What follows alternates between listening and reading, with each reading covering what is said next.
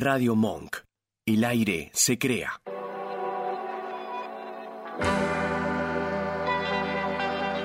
Hacemos Más Vale Magazine. Silvia Barallobre y Oscar Rodríguez. Locución. Natalia Tolaba. Jueves de 18 a 20. Escuchanos en www.radiomonk.com.ar. Tocan tiempos difíciles, pero para un revolucionario los tiempos difíciles es su aire. De eso vivimos, de los tiempos difíciles. De eso nos alimentamos, de los tiempos difíciles.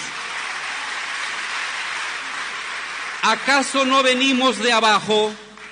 ¿Acaso no somos los perseguidos, los torturados, los marginados de los tiempos neoliberales? El siglo de oro, la década de oro del continente no ha sido gratis. Ha sido la lucha de ustedes desde abajo, desde sus sindicatos, desde la universidad, desde los barrios, la que ha dado lugar al ciclo revolucionario. No ha caído del cielo esta primera oleada. Estamos fogueados. Traemos en el cuerpo las huellas y las heridas de las luchas de los años 80 y 90. Y si hoy temporalmente provisionalmente tenemos que volver a replegarnos a esas luchas de los 80, de los 90, de los 2000, bienvenido. Para eso es un revolucionario, para asumir esa experiencia, para retomar lo que hicimos antes. Luchar, vencer, caerse, levantarse, vencer, caerse, levantarse, luchar, vencer, caerse, hasta que se acabe la vida. Ese es nuestro destino. Para eso, para eso estamos. Hola, hola, muy, pero muy, muy, muy, súper, muy buenas tardes a todos y a todas. ¿Estás por allí, Oscar Rodríguez? ¿Cómo estás, Silvia Barayori? Por acá estoy. Acá, estamos. Acá estamos los dos, separados, pero juntos. pero juntos como siempre. bueno, una tarde, no sé por allá, Oscar, acá estamos en pleno verano, hace mucho calor. no, viene, viene tórrido pinta el mes de diciembre, que empieza mañana, diciembre casualmente, pinta como importante, importante. Pero bueno, eh, fíjate vos que te estoy hablando del tiempo para no hablar de otras cosas, Oscar, ¿no? No, que generalmente se hace eso, se habla del tiempo. Cuando arrancamos, este este, generalmente en la radio se empieza hablando del tiempo y no sé, del estacionamiento, que no es nuestro caso, nunca hablamos de eso. No, pero justamente, ¿sabes, por qué digo esto de hablar del tiempo? Porque viste que medio así popularmente, cuando dos personas no tienen de qué hablar o, no, o son un poco ah, calladas, hablan del tiempo en realidad. Eh, además de que... No es nuestro caso, ¿eh? No, no, no. No. es nuestro caso. Pero a mí hay algo que me está, eh, me está resultando como difícil, Oscar, por eso me alegro que lo estás tomando vos, a esta posta la estás tomando vos, porque me está resultando difícil hablar de la actualidad de nuestro país puntualmente y además lo que va sucediendo día a día y hasta minuto a minuto. ¿sí? Eh, son días de son días de definición del nuevo gobierno. Pues no está, pero está no asumió, pero ya está, dando pasos fundamentales. ¿eh? Sí, sí, ¿no? Y además va y viene, va y viene, avanzan y retroceden en cuanto a las designaciones. Aparecen comentarios de internas que esta sigue, que no, que viene no sé quién. Bueno, por suerte me parece, Oscar, y en esto te lo agradezco y lo hago público, que vos, este, cuando hacemos, que siempre lo comentamos, hacemos la selección de temas, tanto vos como yo, te habrás dado cuenta que en los últimos dos programas mm, vos venís, vos venís señalando estos temas del día a día y del minuto a minuto de la actividad política de nuestro país y yo vengo con otro tipo de temas en realidad. Bueno, este, está bien, sin, o sea, sin haberlo definido antes, ni reunión de preproducción, ni qué te parece. Tenemos esa, esa, fortuna que no, este, no hacemos lo mismo, no es que no pensemos muy parecido, pensamos muy parecido, pero en la elección de temas uno va por un lado y el otro va por el otro. Eh, raramente coincidimos en, algunos temas, pero bueno, sí, sí. suele pasar, pasa bastante seguido. Bueno, entonces, como vos estás por estos motivos que deben ser por el, el mutuo y, e importante conocimiento que tenemos uno del otro después de tantos años, Estás vos entonces arrancando nuestro Más Vale Magazine, siendo las 18.08, con el primer tema, Oscar, con el primer tema. Dale, que dale, dale. Eh, no es fácil, no es fácil. No, no, pero vamos a entrarle al, presidente electo sí. Eh, por otro lado, por el lado religioso.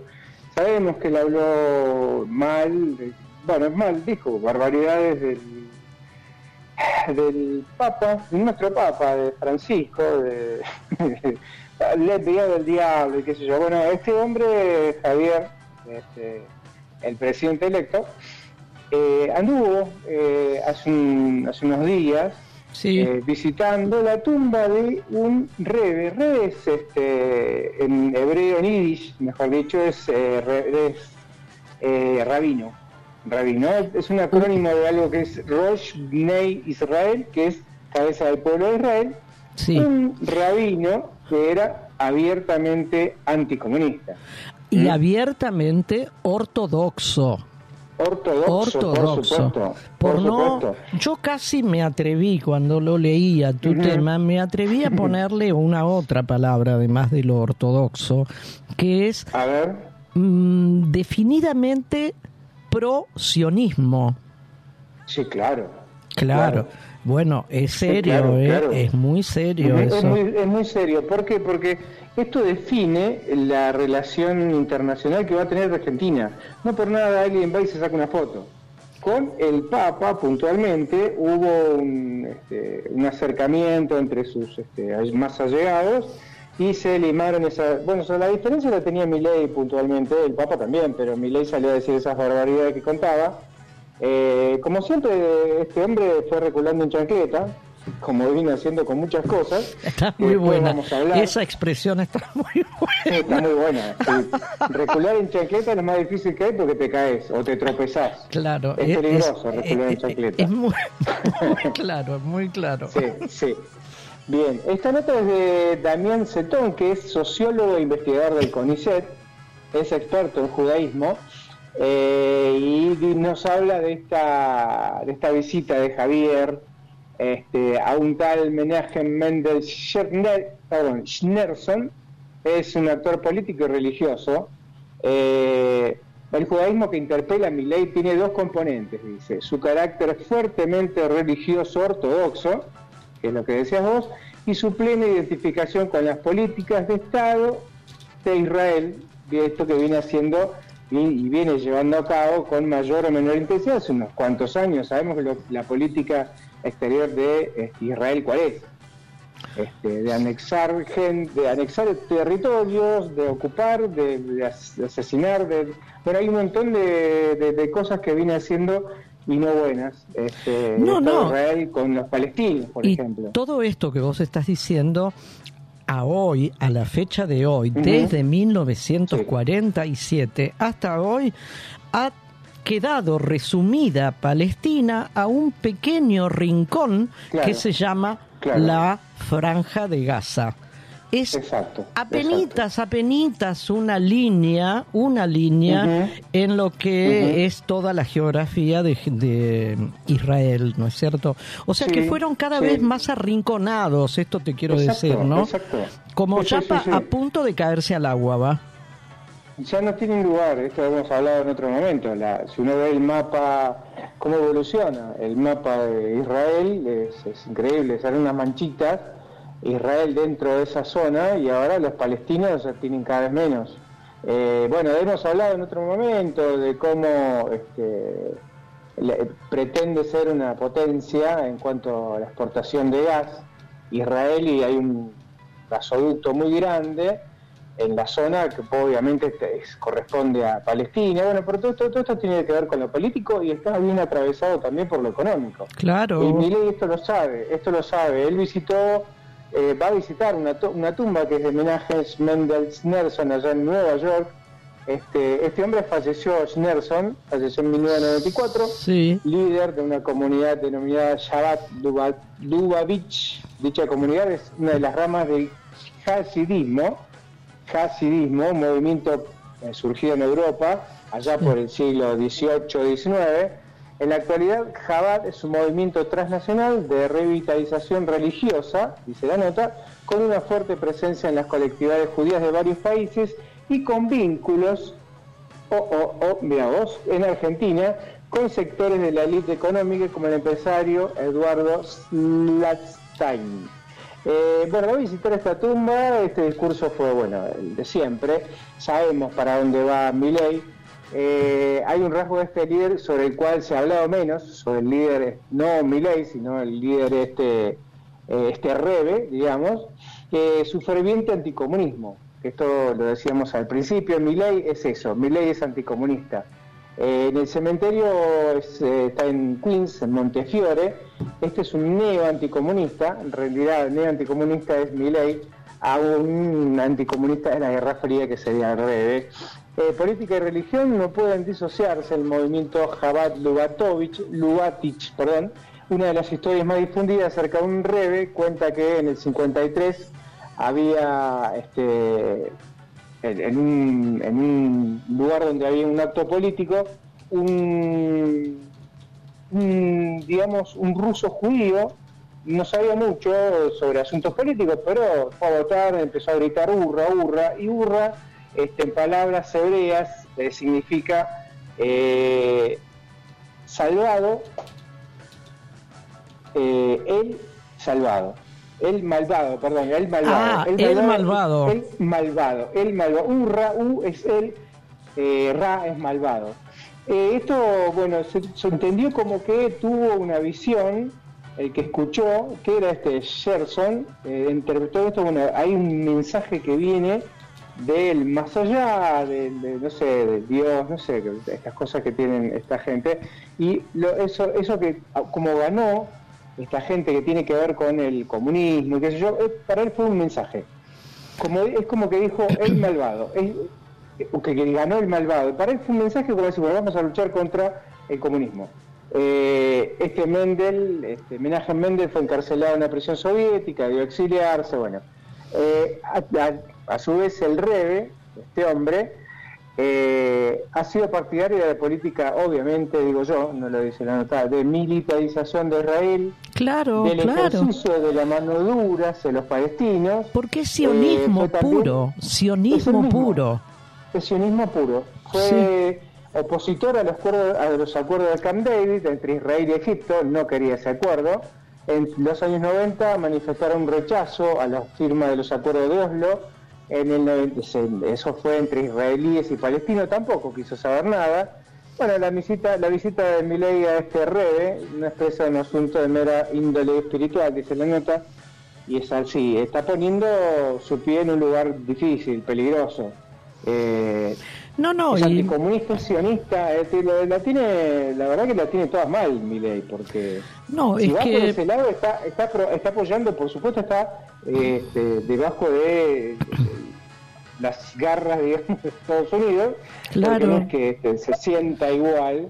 Bueno, eh, lo mismo de Israel. hoy, hoy leí también, Oscar, que la mm. próxima, esta señora Mondino, que va a ser la, canciller, la, ministra de Relaciones Exteriores, ya dejó claro de que no vamos a, la Argentina va, no va a formar parte de ese grupo que no tiene que ver con Estados Unidos ni con Israel, que se llama BRICS. Eh, bueno, esta reunión con este... Rusia, sí, es, está Rusia y está Brasil. Sí, sí, pero también está la India y está Sudáfrica también. Claro, eh, claro, no, eh, pero es pretexto. Pero digamos, es otro eje internacional, es otro eje. Y no por ser comunistas realmente, no, no, no, se trata de esto. No, tiene nada que ver eso. Eh, es una cuestión puramente económica. Esto de que son comunistas es una forma de decir mal. Claro.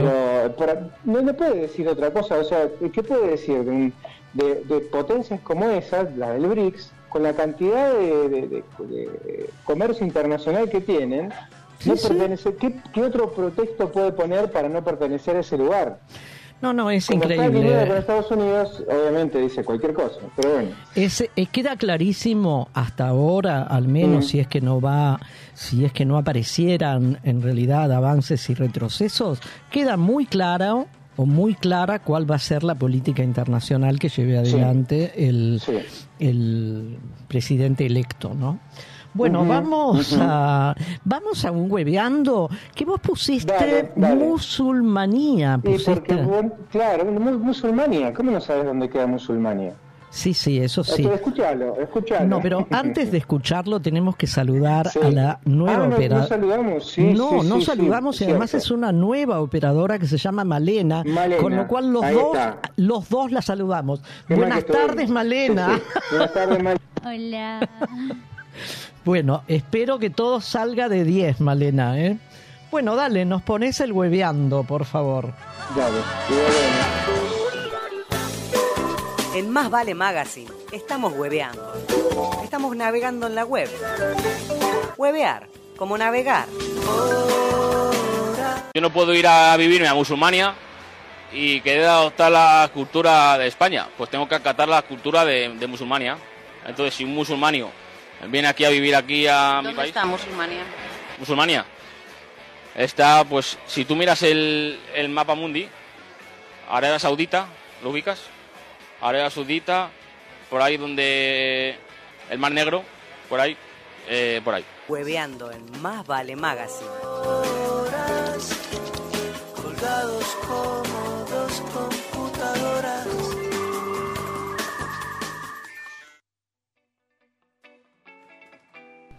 Bueno, seguimos, son las 18.20. Em, mm, queremos compartir con todos ustedes toda esa cantidad innumerable de oyentes que tenemos del otro lado. Queremos compartir eh, un artículo que mm, llegó a mis manos esta semana, el martes, eh, llegó de las manos de mi hijo, en realidad, a quien yo suelo consultar. Bueno, algunas veces hemos hablado de él. Es Fernando, él es politólogo y dedica, dedica su tiempo y su vida a estos temas porque es lo que le gusta, obviamente, y es lo que ha estudiado y lo que sigue estudiando. El, la, mm, la, nota esta o el artículo salió en, mm, aquí no tengo ahora eh, el nombre de la, de la escrito, de la periodista que lo escribió, ahora lo voy a buscar. Salió en un, en un medio que se llama La Política AR. A mí me pareció sumamente interesante, Oscar, y les comentamos a todos ustedes lo hice fragmentos, ¿no? Seleccioné algunos fragmentos y la propuesta, Oscar, es que yo lea uno, vos el otro y lo vamos a ir desgranando a lo largo de todo el programa. El artículo se refiere a Karina Milei, a este lugar que ocupa dentro de la constelación llamada Milei como el jefe. Así es como se la nombra. Así, es como se la nombra, en masculino, el jefe. Y cuando el propio presidente electo la nombra, la nombra como tal, como el jefe. Es su hermana menor, se llama Karina Milei y tiene 50 años. El texto comienza de esta manera, Oscar. Ahora vamos a leer el primer fragmento y vos el segundo, ¿sí? Dale, dale. Empieza diciendo la periodista, Karina Milei llegaba al club El Ideal.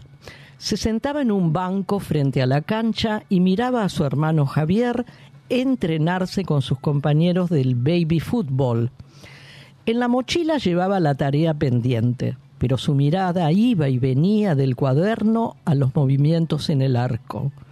Por su asistencia perfecta le ofrecieron ser mascota del equipo. Karina, Cari para todos, aceptó por dos motivos.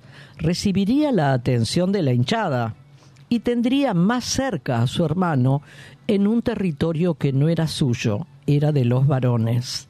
Tenía ocho años, Karina, ¿eh? Y Milei 11. Se acostumbró temprano a escuchar el apellido familiar entre los insultos que venían de la tribuna. También cuidaba.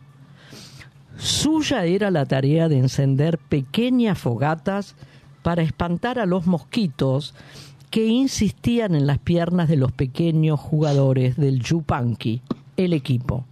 Era 1981, tiempo de la dictadura. Seguimos, Oscar, con el... Esta nota es de Victoria de Masi. Ah, exactamente. Estamos leyendo y sigo, porque Javier Milei dejó de atajar en Yupanqui y se convirtió en el arquero de Chacarita. Eh, esto te lo agrego yo, dije, decían que era muy mal arquero. Pero bueno, hasta que dejó el fútbol y se pasó al rock and roll. Mirá vos, fue vocalista líder Everest de una banda rolinga y de covers del arco al escenario, ahí también estuvo su hermana Karina.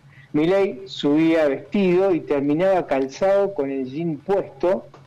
El resto de la ropa era revoleada en un striptease que él ahora presidente electo, me cuesta decirlo, perdona. Eh, no sé si no leo bien por las letras o que me cuesta, esa parte sola no leo bien, presidente electo. Bueno, sigamos, iba haciendo de a poco, despacio, mostrar su piel lechosa a los fans eh, la función de Cari era en ese entonces rescatar las prendas de las que su hermano iba desprendiéndose.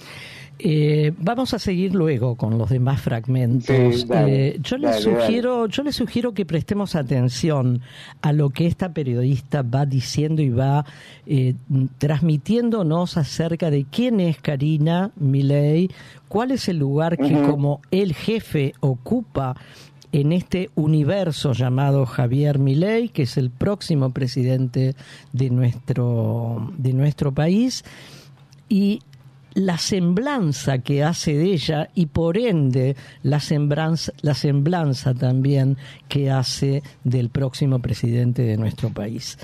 Eh, prestémosle atención, Oscar, y hay momentos, yo después te cuento, yo después te cuento en qué me quedé pensando de todo esto. de aquel momento cuando era un jovencito que empezó jugando al fútbol en ese equipo de Yupanqui como arquero. Luego formó parte de esta banda de rock and roll llamada Everest. Eh, y siempre, siempre su hermana, el jefe, al lado de él. Siempre, ¿eh? siempre.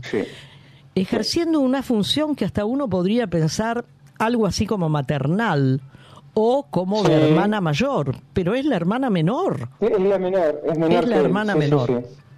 Bueno, eh, sigamos con nuestro con nuestro Más Vale Magazine, son las 18.26. Escuchamos un poquito de música, ¿eh? ¿te parece? Fito Páez. exacto, con Conociendo a Rusia. Dale, y después viene la tanda. Gracias.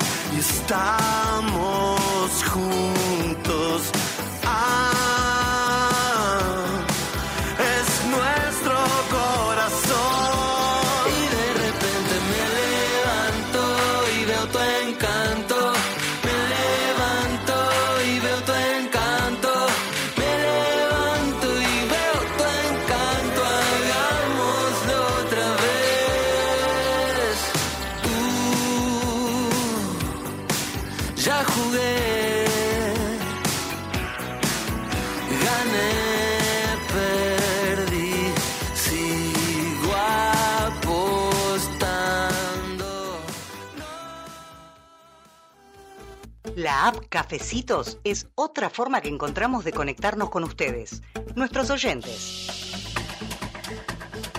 Si nos invitan con uno o más cafecitos virtuales, nos están ayudando a sostener nuestro programa de radio Más Vale Magazine. Como novedad, les proponemos una publicidad a cambio de cinco cafecitos. Sería una mención por hora de tu producto o servicio.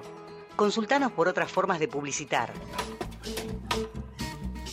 entren a la aplicación y listo. Es muy fácil. Gracias. Silvia y Oscar.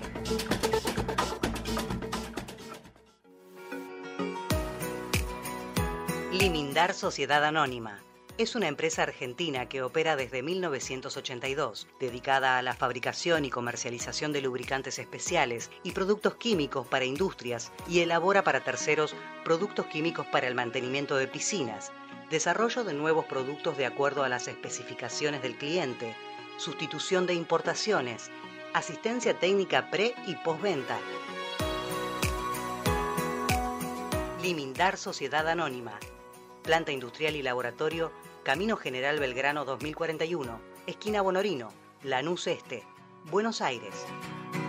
Para más información ingresar en www.limindar.com.ar.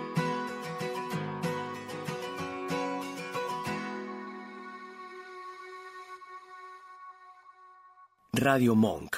El aire se crea. La vida se aliviana mientras abrazamos nuestra sombra y nuestra vulnerabilidad. Boludo Promedio. Un ensayo sobre la autohonestidad. Lunes a las 16. En Radio Monk.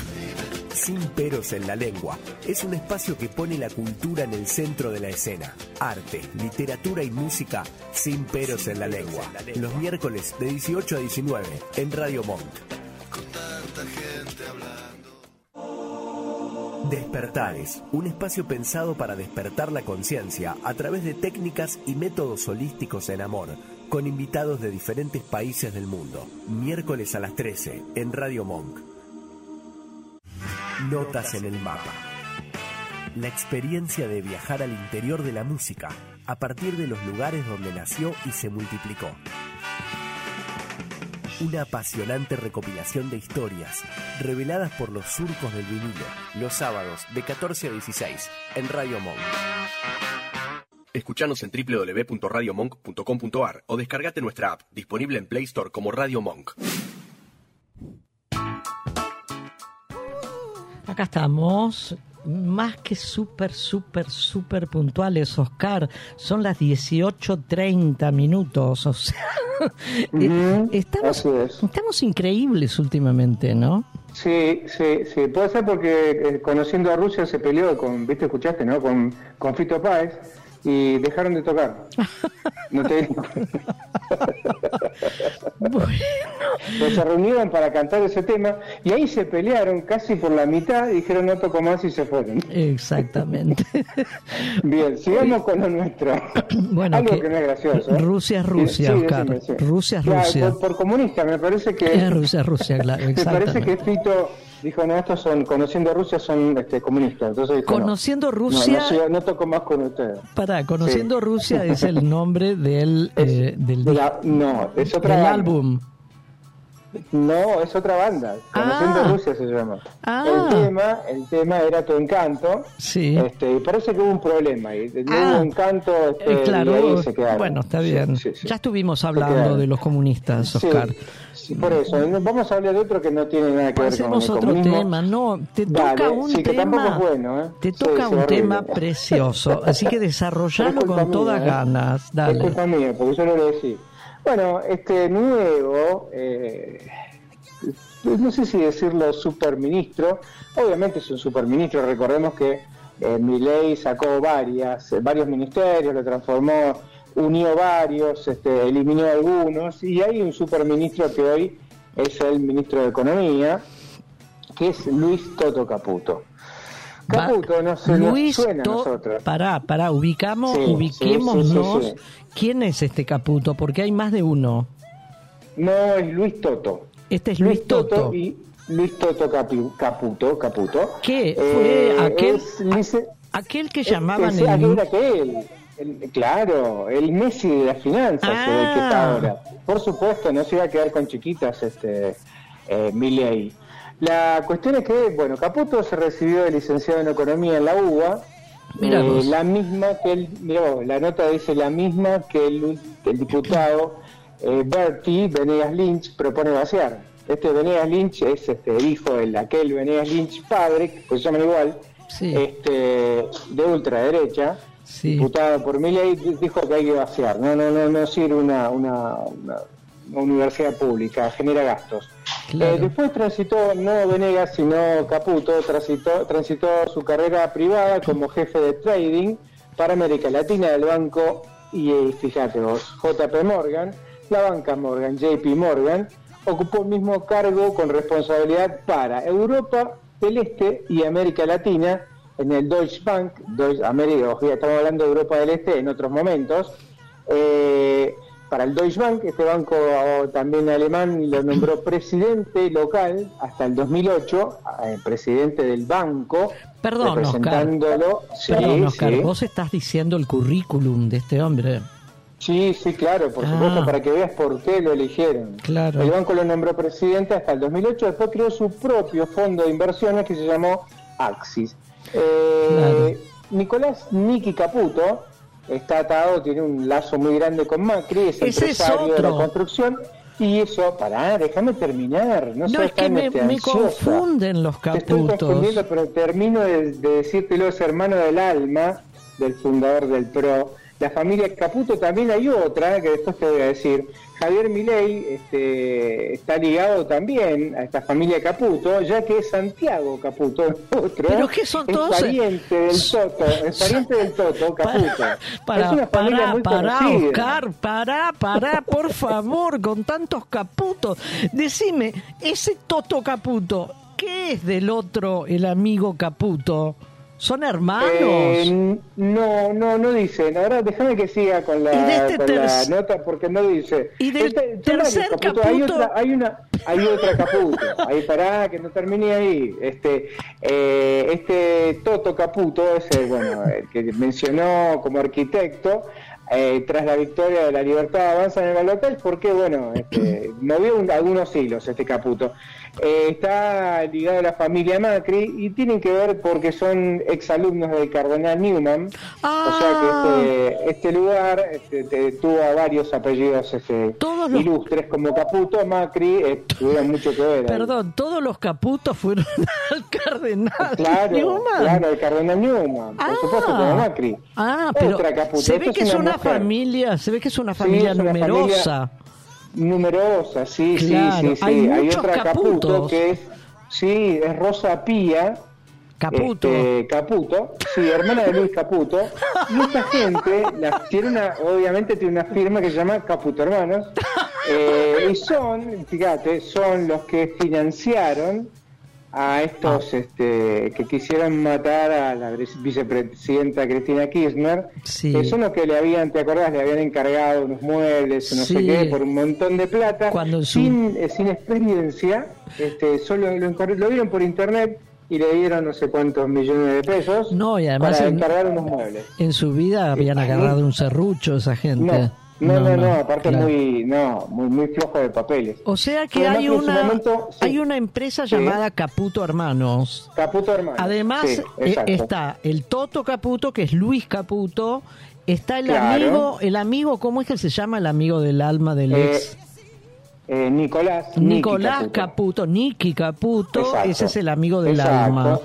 Todos, y, hay, y la Pía Caputo también sí, claro, indirectamente, pero bueno, viste, hasta ahí no sé qué lazo tiene ella con Macri, pero se conocen seguro. No, pero con Caputo, con Caputo hermano seguramente. Ahora, entonces, el, misterio que yo te pregunté, ¿qué relación de parentesco tienen? ¿Deben ser todos hermanos o primos? Y, bueno, no sé, déjamelo averiguar, porque no, no, no, no puedo seguir con, este, con la nota. Me no, no, es que me apabullaste este, con me, me, apabullaste con tantos caputos. sí, son muchos caputos. Eh, Macri había convocado a Toto, en este caso, voy a decir así para que se entienda, a Toto, Caputo, eh, para su gestión en la Casa Rosada, porque te acordás de lo que decíamos recién al principio, es el Messi de las finanzas. Comenzó, su, comenzó perdón, su gestión como secretario, se transformó en ministro de Finanzas y por último presidente del Banco Central en reemplazo a Sturzenegger. Eh, durante sus años, este Caputo, Toto, el Toto Caputo, fue el segundo funcionario más rico ah. digamos, con un patrimonio de 5.575 millones de pesos. Eh, ¿viste? La, gestión en la obra pública, este, en, el espacio público, genera, genera un espeso. Ahora, te, voy a, te voy a volver a interrumpir, Oscar. Este Toto, este Toto Caputo, que ocupó esos cargos, forma parte de la llamada casta política por el presidente electo. Por supuesto. Ah, o sea que... Algo, que... algo que había renegado mi ley. Ah, ah. ah. Exacto, ah. exacto. Ah. Eh, la gestión pública de Caputo, de Toto, terminó cuando este, la ex titular del FMI, Christine Lagarde, le dijo al Financial Times que el organismo estaba buscando claridad transparencia e información apropiada para los operadores de mercado y una comunicación mejorada para la política monetaria del Banco Central. Ahí lo, corrieron.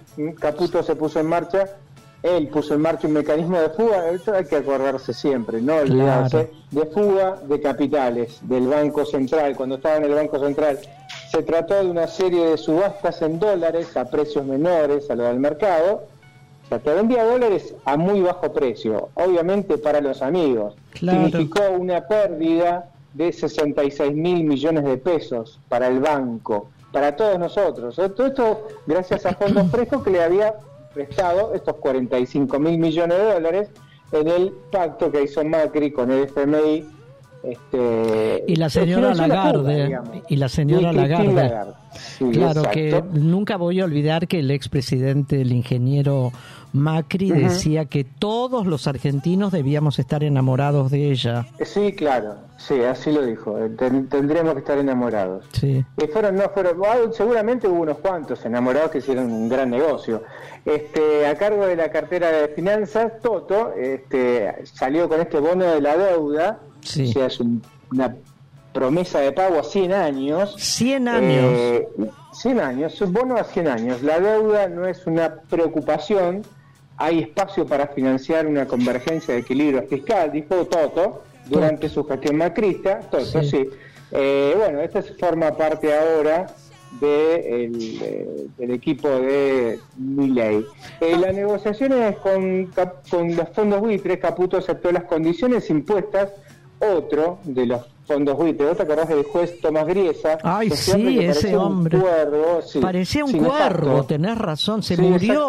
Murió, ¿no? Se murió, se murió. Este, ¿Qué hizo Toto? Eh, convalidó pagar todos los gastos por el litigio en los que concurrió el líder de los buitres, Paul Singer, durante casi 10 años sobre este bono a 100 años se trató de una licitación por 2.750 millones de dólares, en este caso, una tasa efectiva del 7,9% anual, algo que era demasiado, era muchísimo, no importa, a él no le importó porque este, es el Messi de las finanzas. Uno cuando lo ve, que haga una figura este, eh, eh, futbolística. Uno ve, cuando ve a Messi con la pelota, te mueve para acá, te amaba para allá, y uno no sabe para dónde ir. ¿Qué hizo Toto? También te amagaba para acá, te amagaba para allá y no sabías qué iba a hacer con tanta plata. Claro.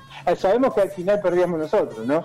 Bueno, pero este, al final logró ubicarla la plata. Sí, por supuesto, por supuesto. No la vimos nosotros, pero la, la, vio otra gente. La vio otra Mira, fíjate esto, esta, esta, esta, estos nombres que te voy a dar de grupo de bancos, HSBC, Citi, Santander, eh, cobraron 3.3 millones de dólares en comisiones directas. Ah. O sea, yo te hago, yo te presto el banco, me traes la plata, te la, te la cuento, te la acomodo, este, y estos bancos se llevaron 3.3 millones de dólares. ¿no? Hay 148, 148 fondos de inversión que compraron este bono a 100 años. Eh, entre ellas se encuentra Noctua Asset Management, una firma offshore de Caputo. Este... Ah, él tiene, él tiene una, una... bueno, por supuesto. Ah. Por supuesto está de un lado y del otro. Qué vivo. No, estas familias son muy vivos. Sí, qué vivo que es Toto, ¿eh? Y ahora... Y ahora, qué estúpidos todos los demás, ¿no? No, nosotros somos, ese, diría alguien, somos unos giles. y, ahora, y, ahora va a volver millones de dólares en bonos. Perdón, te, voy a, te voy a volver a interrumpir porque es como un tema demasiado importante, Oscar. Es muy y además complicado. Sigo, y es muy complicado, y además sigo apabullada con tantos caputos y con tanta tanto accionar de los caputos en aquellos años nefastos del gobierno del anterior gobierno al actual y esto de que vuelva a aparecer en el centro de la escena como próximo ministro de Economía. O sea que es un volver a vivir. Por supuesto. Volver a vivir la misma pesadilla. Sí, sí, sí, se está hablando de Patricia Bullrich, que este, un cargo, un ministerio que tiene, que ver con el de trabajo. Estamos en la misma, ¿no? Eh, vamos a seguir con los caputos. Este caputo, Toto, tiene una de esa firma offshore que es Noctuasmen, eh, contiene bonos por 5 millones de dólares. El mismo, este, el mismo ministro de Economía, nuestro ministro de Economía, aunque no nos guste, tiene bonos en estos lugares. Imagínate para quién va a terminar este eh, legislando, ¿no? ya no se trata de legislar, decidir. la offshore, está, hay una, viste la, la mega filtración de esto que fue los Paradise Papers, también ahí se dio a conocer este, los fondos Alto Global, se llama, inscritos en las Islas Caimán, y Noctua, Noctua, datos que omitió mencionar, por supuesto, en sus declaraciones juradas, en la FIP como en la Oficina Anticorrupción, son de él. Este, Nunca fui, dijo a él.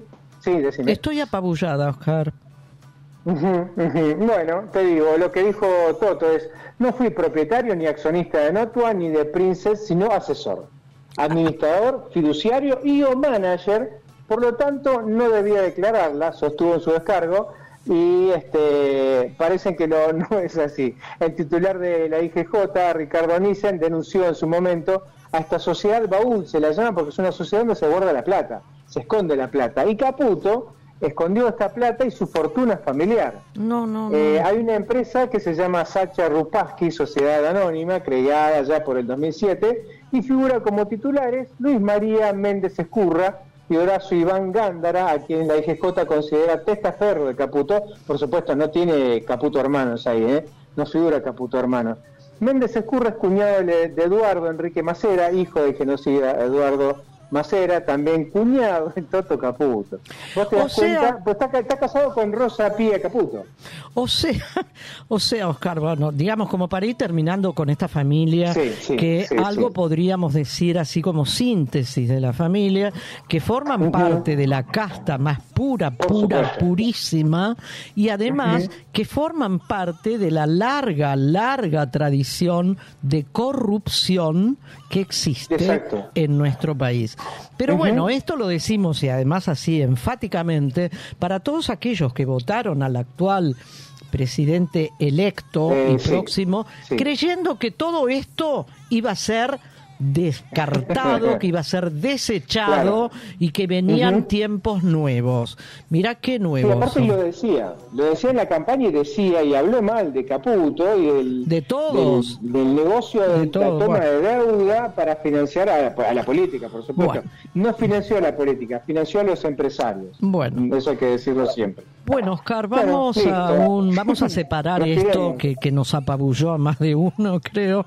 Separamos esto con un separador y luego continuamos. Dale, Malena. Dale, dale. Más vale Magazine. Podés escucharnos por la aplicación de Radio Monk o también escucharnos on demand por Radio Cut, Spotify o Mixcloud. Radio Monk el aire se crea. Estamos en Facebook, en Instagram, Twitter y nuestro canal en YouTube, Más Vale Magazine Radio.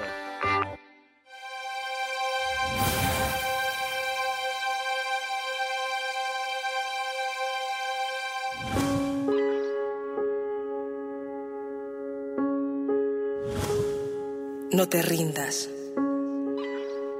Aún estás a tiempo de alcanzar y comenzar de nuevo. Aceptar tus sombras, enterrar tus miedos, liberar el lastre, retomar el vuelo. No te rindas que la vida es eso.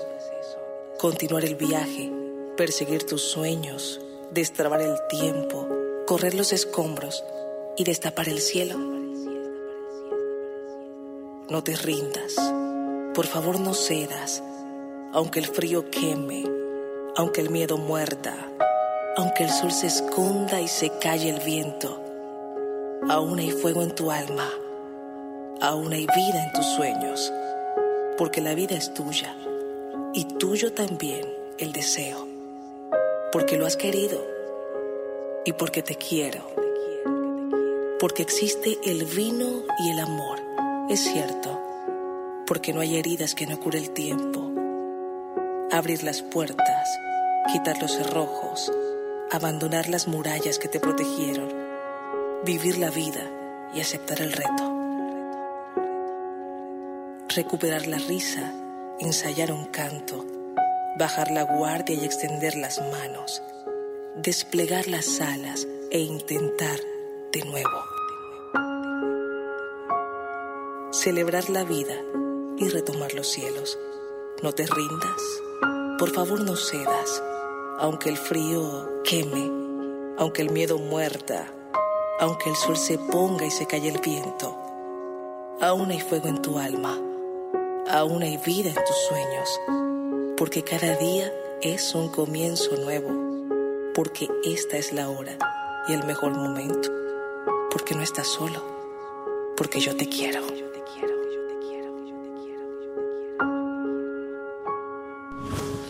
Bueno, este, este poema, lamentablemente no puedo encontrar quién es el nombre de quien lo está recitando, pero es un poema de Mario Benedetti eh, que se llama tal cual lo repite más de una vez, no te rindas. Y lo, lo, elegimos o lo seleccionamos porque una de las posibilidades frente a todo esto que está por suceder eh, es justamente no rendirse, ¿no? Eh, sino estar muy atentos y, si es necesario, luchar para defender lo que hemos conseguido a lo largo de muchísimos tiempos o muchísimos años, que son derechos. Derechos, nada menos, ¿sí? Porque la vida está hecha de derechos y de deberes. Y los tiempos por venir parece ser parece ser, por lo que escuchamos, que son tiempos en los cuales muchos derechos van a desaparecer. Derechos de mucho tiempo, por otro lado, ¿no? A raíz de esta situación, Oscar, y a todos, les digo, se me ocurrió hablar o traer y compartir con todos un momento de nuestra historia que fue el fines del siglo XIX, y los primeros 16 años del siglo XX, del siglo pasado, eh, periodo que eh, las próximas autoridades electas que van a asumir el 10 de, diciembre eh, mm, reconocen como quizás el mejor momento histórico, político, social y económico de la Argentina. Así lo están nombrando, ¿eh? desde el presidente electo a otros funcionarios que ya han sido elegidos. Eh, en la historia de nuestro país ese periodo ha recibido, según qué historiador lo, lo, trate, ha recibido diferentes nombres. Es la República Conservadora, el régimen conservador, la República Oligárquica, el régimen oligárquico o el modelo liberal. Oligárquico, aclaro, por las dudas haya alguno de nosotros que no, no recuerda demasiado, no tiene demasiado presente qué es la oligarquía. La oligarquía es un sistema de gobierno, como lo es la monarquía, como lo es la democracia, ¿sí?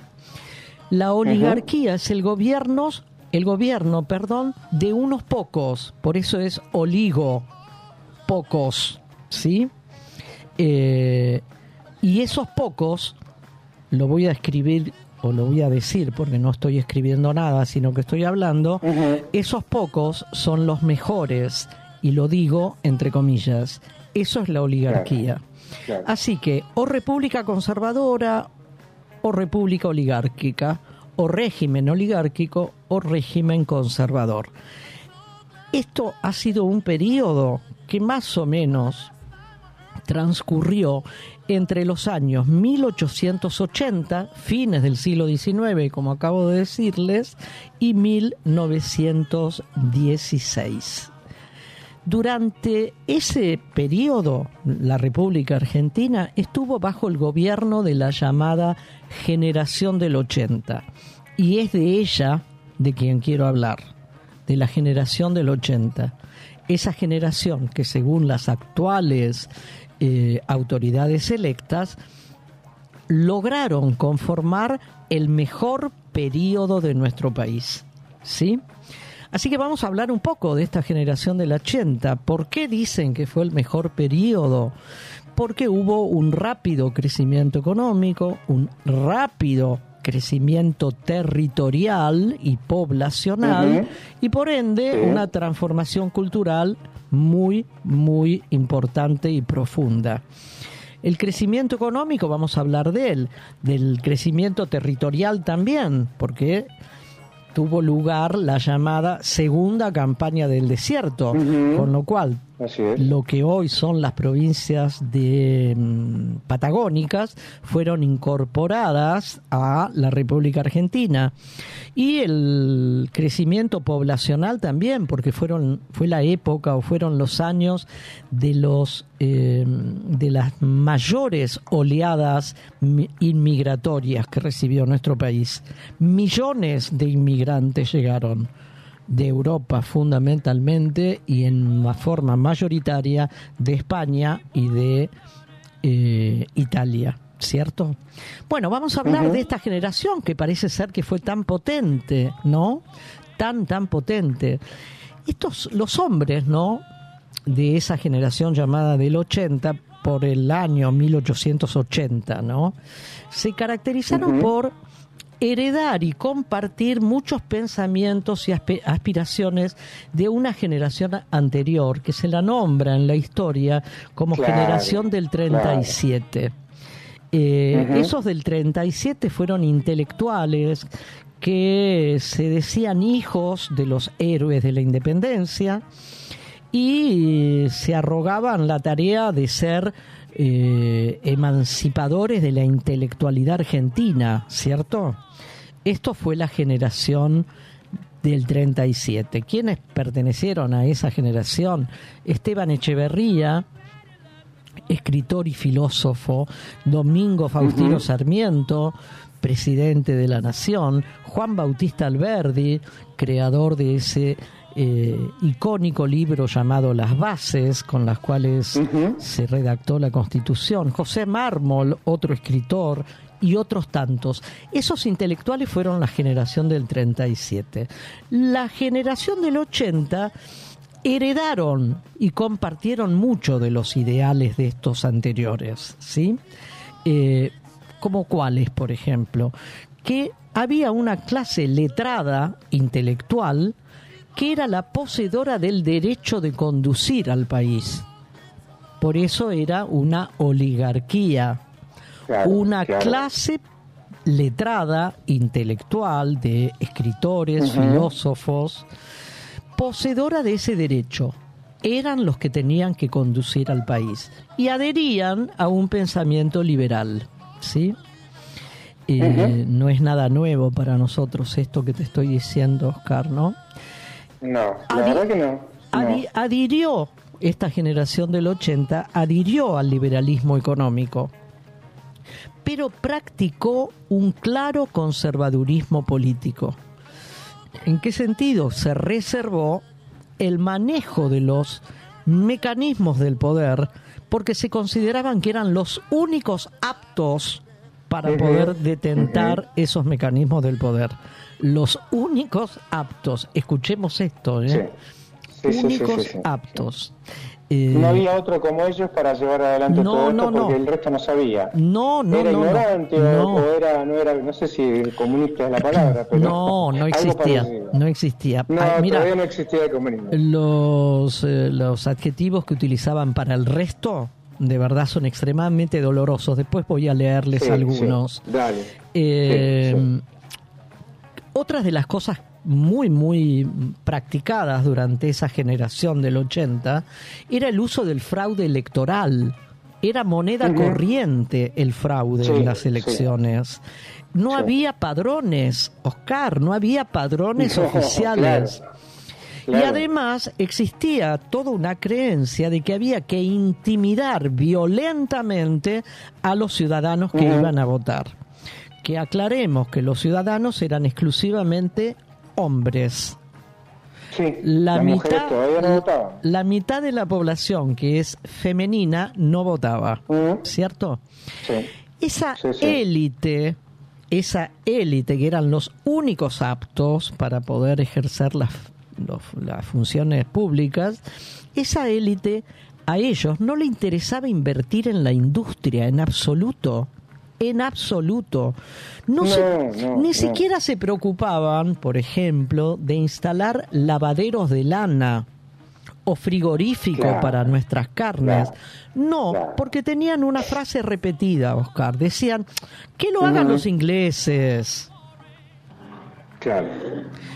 Entonces, ellos se sentían sumamente cómodos, esta élite de los únicos aptos para ejercer cargos públicos, se sentían muy cómodos cobrando toda la exportación de materia o exportaciones de materias primas, las cobraban en oro, Oscar, en oro. Y a los empleados o a los peones, ¿en qué le pagaban? En el devaluado peso la, la moneda nacional. Ellos cobraban en dólares y a sus peones o empleados le pagaban en los pesos argentinos o nacionales que siempre, en comparación con un oro, estaban devaluados. Hacían, aunque parezca mentira, Oscar, esto, ¿no? Porque es tan, tan, tan atrevido, tan carente de ética y de tal soberbia, francamente, hacían gala de ese irresponsable egoísmo, ¿no? Ellos solamente exportaban materia prima y que lo demás, los lavaderos, las industrias, los frigoríficos, la hicieran los ingleses. Ellos no tenían nada que hacer. Si cobraban, cobraban paladas de oro, paladas de oro y pagaban en miserables pesos nacionales. Eh, ellos decían que todo lo que necesitaban lo podían importar de afuera. y entonces, ¿para qué lo iban a producir acá? ¿Para qué? Eh, pero dijiste bien, ellos. Exactamente. Ellos. Ellos. Todos los que trabajaban por debajo de ellos o para ellos no tenían la misma posibilidad de importar nada, porque no, tenían oro. No, no, eh, no. hasta hace poco nos este, sorprendíamos de las condiciones laborales de algunos peones este, golondrinas, y estoy hablando hasta hace 15, 20, 30 años. Imaginémonos en esa época, cómo vivirían. Pero imagínate, es la época de oro, eh, Oscar, es la época de oro de la Para ellos, sí. De la Argentina, de la Argentina oligárquica. De esa Argentina, de unos pocos, tal lo que significa la palabra oligarquía, el gobierno de unos pocos. Esta gente, esta generación, fueron discípulos del pensamiento de Juan Bautista Alberdi, que les recuerdo lo que hace un momento dijimos, que fue el redactor de las bases. Este hombre, este hombre y su pensamiento, mejor dicho, eh, la unidad, para consolidar la unidad de nuestro país, había que civilizarlo. ¿Sí? Y los dos pilares básicos para el desarrollo, según Alberdi y esta generación del 80, eran dos. La mano de obra, que te repito, mano de obra muy barata porque cobraban en pesos, cobraban en pesos, y el capital extranjero que llegaba. Sí, sí. Roca fue presidente de nuestro país en dos oportunidades, Oscar. Entre los años 1880 y 1886 y un segundo periodo entre 1898 y 1904. Yo antes te dije que esta generación del 80 o esta República Argentina oligárquica, más o menos la podemos ubicar entre los años 1880 y 1916. Fueron 36 años. 36 años de un régimen oligárquico de gobierno en manos de unos pocos que solamente exportaban materia prima, cobraban en oro y pagaban a sus pocos empleados, pagaban en pesos nacionales. La figura más relevante políticamente hablando de este periodo fue justamente el general Julio Argentino Roca dos veces presidente de la nación. ¿sí? O sea que de esos 36 años, 12 gobernó él. 12. Eh, y dominó todo lo que se podía dominar, Oscar. Le alcanzó para hacer desastres, digamos, este, todos esos años. Bueno, desastre para la mayoría de la población. Sí, bueno, claro, recordemos también que la, la campaña del desierto segunda, la campaña del desierto, bueno, genocidio, un montón de cosas. Sí, sí, claro. La campaña mm, del desierto que encabezó Julio Argentino Roca fue financiada por la sociedad rural argentina. Por supuesto. Después se repartieron todas esas tierras. Esa sociedad. fueron colonizadas, no descubiertas. Sí. En fin. Esa, esa mm, sociedad rural, la misma que hoy, ¿eh? que está en Palermo, digamos, había sido fundada en 1868 por un señor llamado como Martínez de Oz, que fue el primer presidente de la sociedad rural.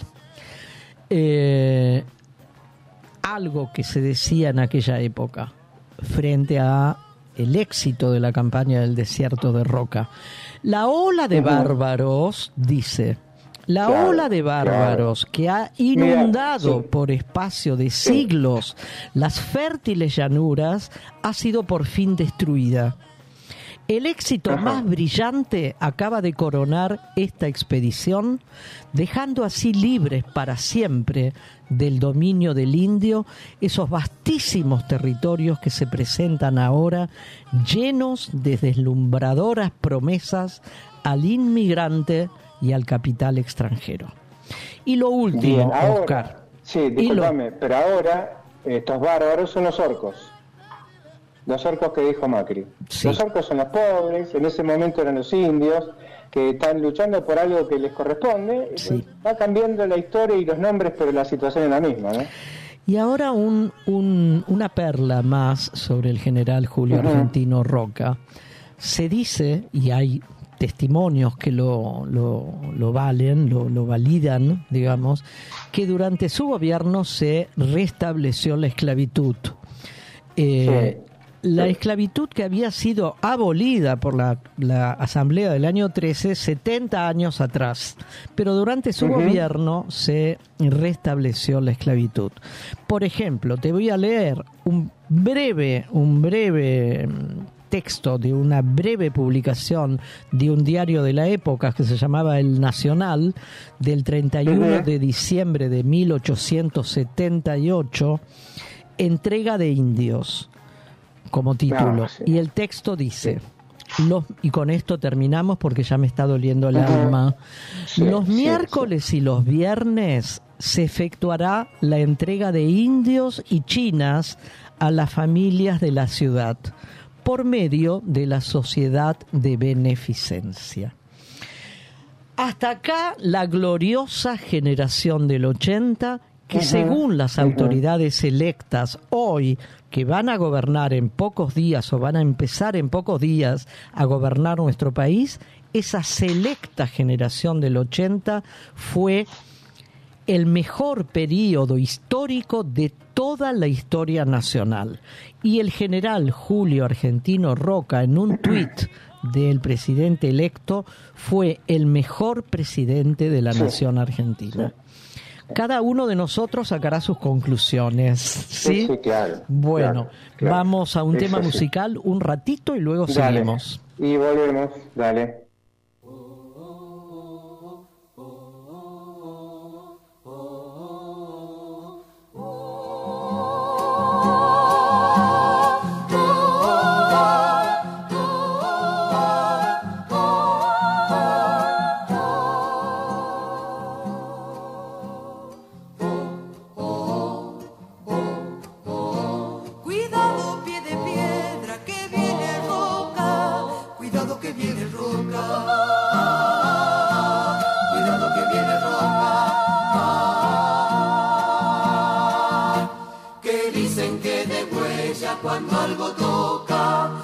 Diga que viene roca.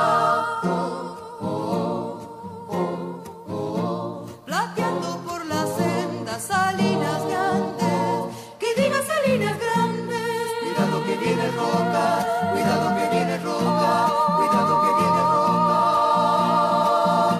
Cruzando por la pampa hasta los Andes, que diga salinas grandes. Por un platal. Que si no quiere el oro, quiere la sal, quiere la sal. Que si no quiere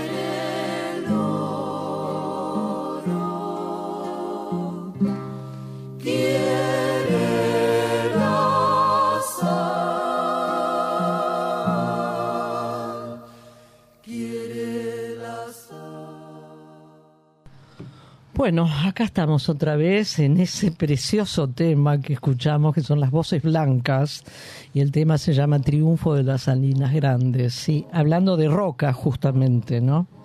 Eh, Así es, bueno, así es. estamos en nuestra segunda hora, me demoré un poco, Oscar, tendrías que haberme cortado, ¿sí? No, no pasa nada, pero es muy interesante. A mí me, me- me importa mucho esto. Están hablando, están eh, retrocediendo este, 100 años a la época de la esclavitud, hablando de la ganancia, mirando los, los fríos números. ¿Por qué? Porque sí se, se exportaba mucho, sí se ingresó mucha gente a trabajar al mercado laboral, pero en condiciones de esclavitud y las ganancias se iban a otro lado, iban a esta oligarquía de la que hablabas y a los que venían a poner plata para llevarse 10 veces más. Es eso, es eso del gobierno. Eso fue No la generación del asustemos, ¿eh? 80. Eso fue la generación del 80. exacto, que, exacto. les repito, más o menos se calcula que ocupó un periodo desde 1880 al año 1916. ¿Por qué el año Ujú. 16? Porque allí surgió el primer gobierno popular de la historia claro. argentina que fue el de Hipólito Yrigoyen. Sí, El sí, primer- que no, le hicieron, sí, sí, sí, fue muy interesante, muy importante, pero tuvo su primer golpe de estado en la historia argentina. Ah, bueno, eso fue en el segundo periodo, ¿eh? En el, En el segundo, segundo periodo. periodo, sí, En sí, el sí, primer periodo lo pudo cumplir de punta a punta, seis años como era en aquel momento. Bueno, seguimos con el texto de la Dale. periodista y te invito por favor a que leas vos Dale. el tercer y cuarto, eh, ambos lee Dale. por favor Oscar, el tercer Bueno, y cuarto fragmento. Dale. Eh, dice la nota, Javier Milei dejó de cantar en Everest, esta banda que recordamos al principio era de, de rock, de rock este, rock fierita diría yo, de Sí. rolinga. Este, se recibió de economista y se inscribió en una maestría en el Instituto para el Desarrollo Económico y Social para estudiar el keynesianismo. Trabajó como ayudante en la materia macroeconomía en la Universidad de Belgrano y de microeconomía en la Universidad de Buenos Aires, mientras asesoraban el HSBC y el Máxima AFJP, o JP, perdón. Eh, me, me trabé ahí porque recordé el negociado de las AFJP Sí. en la época del menemismo, lo que están queriendo hacer otra vez. Eh, vuelvo a la nota. Ese recorrido terminó en un posgrado en economía en la Ditela, vendrían después las conferencias ahí y allá, y ahí y allá estaba Karina. Su hermana veía a un hombre apasionado que generaba el mismo efecto que en la banda de rock, fascinación. Ella fue la que dio en la tecla al sugerirle que, además de contenido académico, le ofreciera sus presentaciones el plus de la emoción. O sea, esto de gritar, digo yo, ¿no? Esto de gritar y vociferar. Eran los albores de los 2000, de los años 2000, el tiempo de la crisis social. Perdón, yo eh, cuando Sí. leí cuando leí esto, ¿no? De que él eh, la hermana veía a este hombre apasionado que generaba el mismo efecto que en la banda del rock cuando estaba en esa banda y el efecto es la fascinación. Sí. Realmente me parece que esto está muy claro como, como imagen. Hoy, en Sí. las presentaciones públicas en plena campaña, el presidente electo, eh, justamente, pues, eh, al ver la imagen, para mí era como un recital de rock. como un recital de rock y alguien cantando y todo el público en este apasionamiento que generan, que generan los espectáculos de rock en las grandes, grandes qué sé yo, las grandes presentaciones, ¿no? Por ejemplo, en, en, en, River, que es impresionante ver la cantidad de gente que salta, grita, aplaude, se mueve, baila en esta fascinación y en esta pasión frente al que canta. Yo veía más o menos lo mismo y justamente jóvenes, jóvenes. Claro, claro. Eh, Esa rebeldía que no sirve para nada, digamos, ¿no? Sigamos, lo acompañó también en su obra de teatro El consultorio de Miley, Nito Artaza. Nito Artaza fue el productor de la primera temporada y él mismo que recomendó que al elenco, conformado por Diego Zucalesca y Claudio Rico, se sumaron a una mujer que integrara a los personajes. Artaza tiró la idea durante un ensayo que Karina presenciaba. Ahí está mi hermana, dijo. Que lo haga ella. Esto lo decidió Miley. Ahí pasó de espectadora a actuar y a ocuparse de la producción escenográfica, puesta en escena y marketing de la obra, ya que había banderas de gángster en el público, era 2018, el tiempo de la fama televisiva de su hermano, Conan había muerto, Conan digo yo el perro, ¿no? Y Miley no podía soportar el duelo. Y te comento algo más, anda por ahí una, una, filmación de aquella época, este, donde él aparece, le hace todas estas colocuras, rompe una especie de piñata que decía Banco Central, y vienen estos asistentes este, y le ponen un chaleco de fuerza y ella también está, Karina Milei está en el medio, bueno, esta obra medio, medio extrafalaria, digamos, ¿no? No, pero vos viste que queda muy claro que en toda esta deriva tan variada que fue la vida de, Javier Milei, ¿no? Desde jugador de fútbol o arquero en aquel aquel equipo llamado Yupanqui, a formar parte de una banda, a el teatro, al stand-up, a la televisión. En todo esto siempre, pero siempre estuvo la hermana. Infaltable, ¿eh? Infaltable. Y es el, es el jefe, como dice ella. Como dice él, ¿no? Es el jefe. El jefe. Vamos ahora a un separador a tratar de entender qué es esta palabra, Oscar. Es, estanflación. Estanflación, dale. Ahí lo ponemos tenemos que explicar una palabra que dijo el presidente electo que es estanflación. Estamos hablando de recesión económica o estancamiento económico junto con un alto nivel de inflación. La recesión económica de la cual habla Javier Milei es una recesión económica que tiene una pérdida de poder adquisitivo de los ingresos, porque eso es lo que sucede en los momentos de esta inflación, vinculado con que, bueno, el programa de Javier Milei es ajustar por lo menos 5 puntos del producto bruto, ¿no? Sacando las LELIX, que son otros 10 puntos, y esos 5 puntos, ¿cómo los vas a ajustar? Cortando la obra pública, eso significa menos empleo, por lo tanto, mayor tasa de desempleo, subiendo el costo de los servicios, bajando el nivel de subsidios. ¿Eso qué es lo que va a generar? Pérdida de poder adquisitivo. Si hay menos poder adquisitivo, la gente demanda menos, consume menos, entonces ya la pyme no tiene un mercado tan grande a quien venderle y ¿qué es lo que termina pasando? Empieza a bajar su nivel de producción. Si empieza a bajar el nivel de producción, ya empiezan las suspensiones, los despidos, por eso ¿qué pasa? Sube la tasa de desempleo y eso puede generar en un paso siguiente un cierre de empresa. Bueno, clarísimo, ¿no? Clarísimo. Es lo que lo dijo con todas las letras el presidente electo, ¿no? Que es eso lo que va a suceder, esto. Ah, bueno, sigamos un poco más y encontré algo que entre grotesco, una nota, ¿no? Entre grotesca y lamentable, entre risueña y, y que provoca dolor de panza, te diría Oscar, que es algo que sucedió en Paraguay, nuestro vecino paraguayo. El gobierno de Paraguay quedó en el ridículo, absolutamente. Hace apenas tres meses que asumió el nuevo presidente, que se llama Santiago Peña. Apenas a tres meses de asumir el nuevo, la nueva gestión y de tener los nuevos ministros, el gobierno quedó ridiculizado. ¿De qué manera? Porque firmó un ministro del gobierno el ministro de Agricultura y Ganadería, firmó un memorándum de entendimiento con un país llamado, hice una pausa porque de verdad es como un blooper monumental, ¿no? Es un blooper esto que pasó con un país llamado Estados Unidos de Kailasa. Estados Unidos de Kailasa. Apareció un ruido. Ah, sos vos. Y yo de reírme casi me caigo. ¿Cómo es ah. Estados Unidos de? Kailasa. Con K se escribe, Kailasa. Ah, con K con razón, ya está. Eh, el ministro es, es, por la letra, claro, tener razón.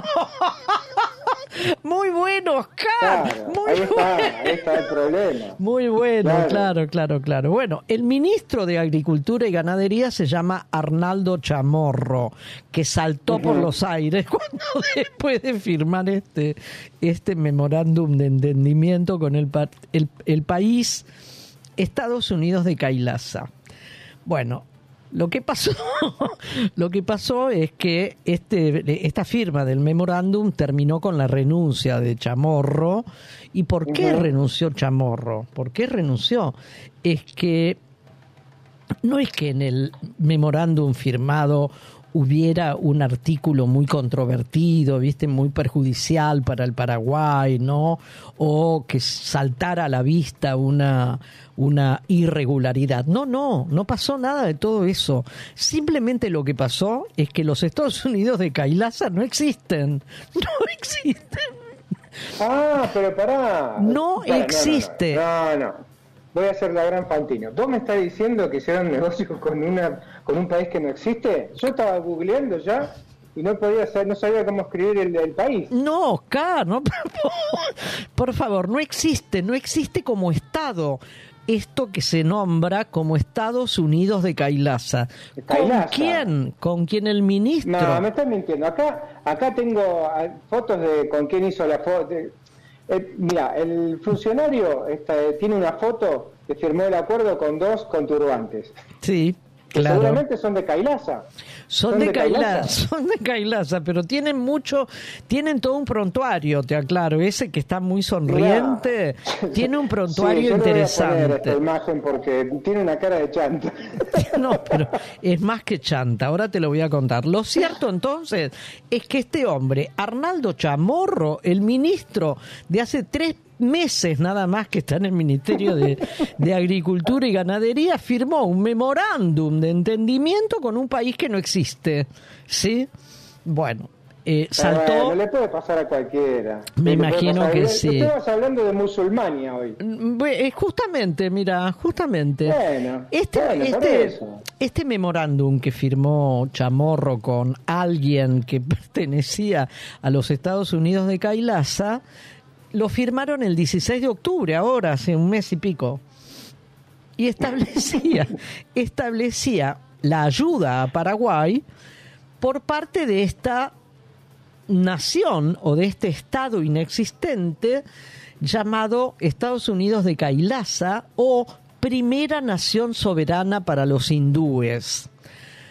En el documento que firmó Chamorro, el documento que firmó Chamorro dice textualmente, su deseo y recomendación para el gobierno de Paraguay que no, su deseo y recomendación para que el gobierno de Paraguay considere, explore y busque activamente el establecimiento de las relaciones diplomáticas con los Estados Unidos de Kailasa y apoye la admisión como Estado soberano independiente en varias organizaciones como las Naciones Unidas. O sea que le estaba pidiendo al gobierno paraguayo, Kailasa, ¿no? Le estaba pidiendo que eh, influyera en las Naciones Unidas para que lo acepten como país independiente y soberano. El ministro Chamorro, el ministro Chamorro obviamente que cayó en desgracia, te imaginarás, rápidamente, y contó que vinieron y expusieron la intención de ayudar a Paraguay y trajeron varios proyectos vinieron a ofrecernos su ayuda y los escuchamos. Y fue eso lo que pasó. Al tiempo, admitió no tener idea sobre la historia de la inexistencia del país Kailasa, que toma su nombre, Kailasa, toma su nombre de una montaña del Himalaya, ¿no? Donde, donde la tradición señala que reside uno de los dioses de la religión india, que es el dios Shiva. Chamorro, Chamorro, este hombre que cayó, le, hicieron un cuento del tío. Disculpame, disculpame, pero tiene una cara, no, yo posteé la cara del funcionario. ¿Del funcionario de Cailasa? Del funcionario. Bueno. no, no, del funcionario de Paraguay. Ah, del Paraguay. El, blanquito, blanquito que de hindú no tiene nada, tiene una cara de chanta, digamos. ahí Se, se, juntaron en un bar y dijeron: No, no, por eso. Tengo un negocito para. A Chamorro, a Chamorro le hicieron un cuento del tío internacional, date cuenta. Claro, claro. Bueno, fue desplazado rápidamente este miércoles, ayer fue desplazado, y se había fotografiado en la firma ¿no? de ese memorándum de entendimiento con una persona que es muy difícil el nombre, Nityananda Paramashivam. Bueno, que tiene que ser difícil, si no, no le que era, era, el auto... Usted me dice que es José, José Pérez de Basualdo, y vos de hindú no tenés nada, ¿viste? Que no. por lo menos para Sandru Hatafan. Este, una cosa medio rara. Nityan, Nityananda Paramashivam era un gurú, un gurú que se nombraba, se autonombraba como fundador del país Kailasa pero se hallaba prófugo de la justicia de la India. Este hombre, el Nityananda Paramashivam, está prófugo de la justicia india porque está acusado de abusos sexuales. Opa. Este, es el, este es el prontuario, es un, un abusador sexual, un violador o un pedófilo, no lo sé. Lo detuvieron en el año 2010 por una denuncia y logró la libertad condicional este sujeto. Lo acusaron otra vez en el 18 y antes de abandonar, porque se profugó, antes de abandonar la India fue acusado de secuestrar niños, Oscar, y de, y, y de esconderlos en un templo. El mayor de los bochornos no se limita a un solo ministerio, que es el de Agricultura y Ganadería de, Chamorro. Kailasa, el país inexistente, firmó acuerdos con dos municipios paraguayos también. Al respecto, dice, en las redes sociales se lee, los Estados Unidos de Kailasa, la antigua, la antigua nación de la civilización hindú. No, mira, escucha este texto, por Dios. Los Estados Unidos de Kailasa. Esto es un texto en las redes sociales del municipio donde firmó también el Nityananda para Paramilabam claro, mira, lo dejé de corrido. y el primer Estado soberano han establecido oficialmente una relación de ciudad hermana con el municipio de María Antonia en Paraguay. O sea, o sea que eh, eh, no, de verdad es un blooper internacional entre Arnaldo Chamorro, Nityananda para Paramilabam, para Mashivam, para Mashivam, autoproclamado fundador de Kailasa, Oscar. Bueno, vos sabés que, a qué me hace acordar esto. No. Y mirá qué, loco, ¿no? Porque eh, el Estado de Israel fue un Estado que no existía como Estado. Eh, cuando las Naciones Unidas le dan una franja en la zona de Palestina, eh, pasó a ser un Estado. Este hombre habrá venido con este cuento que quiere hacer un Estado dentro de la India y este dijo, uh, acá hay un negocio enorme. La, la India tiene miles de millones, de, que es así, miles de millones de habitantes. A esto le vendo, el secretario de Agricultura, le vendemos soja, le vendemos... ya miró para adelante unos 50 años, dijo, este Paraguay se va para arriba. No, no. Pero bueno. No, no, por eso, yo de verdad... Le pusieron un par de bailarines, para, escúchame, eh, fueron ellos con un par de bailarinas, viste, de danza árabe, qué sé yo, le puso un billetito en la ropa interior y ya lo convenció. No, no, una cosa de verdad es un blooper, es no sé si reír, si llorar, porque bueno, uno aprecia y tiene toda una relación de mucha historia con el país hermano que es Paraguay, pero realmente caer en estas redes, firmar un memorándum de entendimiento con un país inexistente, no, bueno, no sé, no sé si esto se ha repetido muchas veces en el mundo, pero Paraguay. Sí, se repitió. se repitió, no se supo. Paraguay. En las redes sociales hoy se sabe todo. Paraguay ha dado, ha dado que hablar a la comunidad, por lo menos latinoamericana, y en este caso a nuestro Más Vale Magazine. Escuchamos a los piojos, Oscar. Escuchamos a los piojos. dale. dale. quizá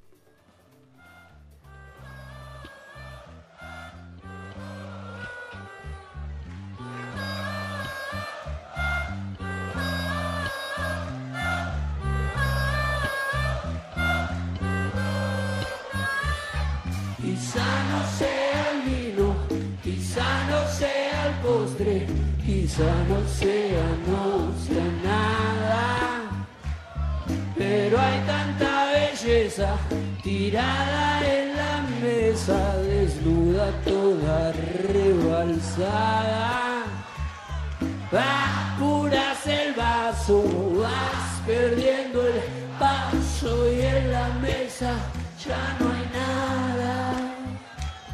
borrachas a la puerta, cerraste, quedó abierta y puedo escuchar tu llamada.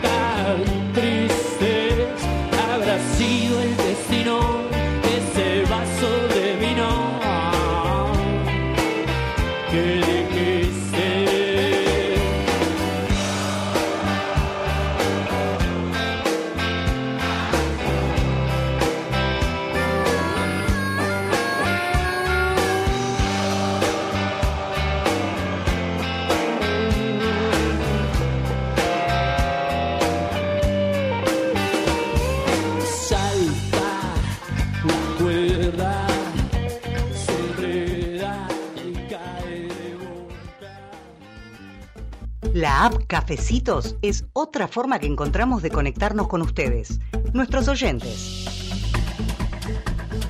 Si nos invitan con uno o más cafecitos virtuales, nos están ayudando a sostener nuestro programa de radio Más Vale Magazine. Como novedad, les proponemos una publicidad a cambio de cinco cafecitos. Sería una mención por hora de tu producto o servicio.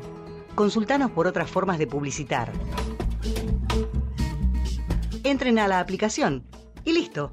Es muy fácil. Gracias. Silvia y Oscar.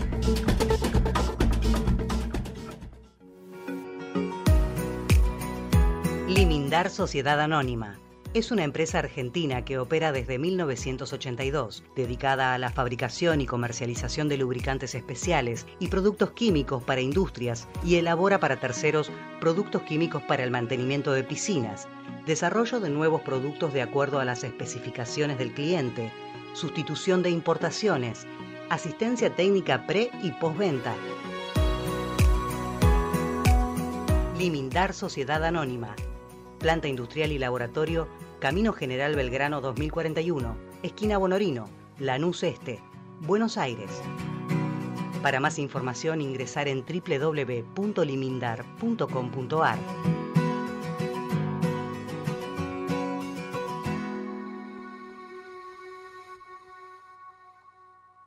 Radio Monk. El aire se crea. No entienden de redes sociales, ni tampoco de modales, pero de lo que sí saben es de hacer previa y pasarla bien. Un lugar para expresar lo que te gusta y lo que odias. Reflexiones, humor, música, sin saber nunca en qué va a terminar. Malos influencers.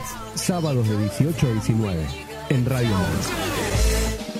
Todos los jueves, va por ahí. Se propone una difícil misión, sacarte de la rutina.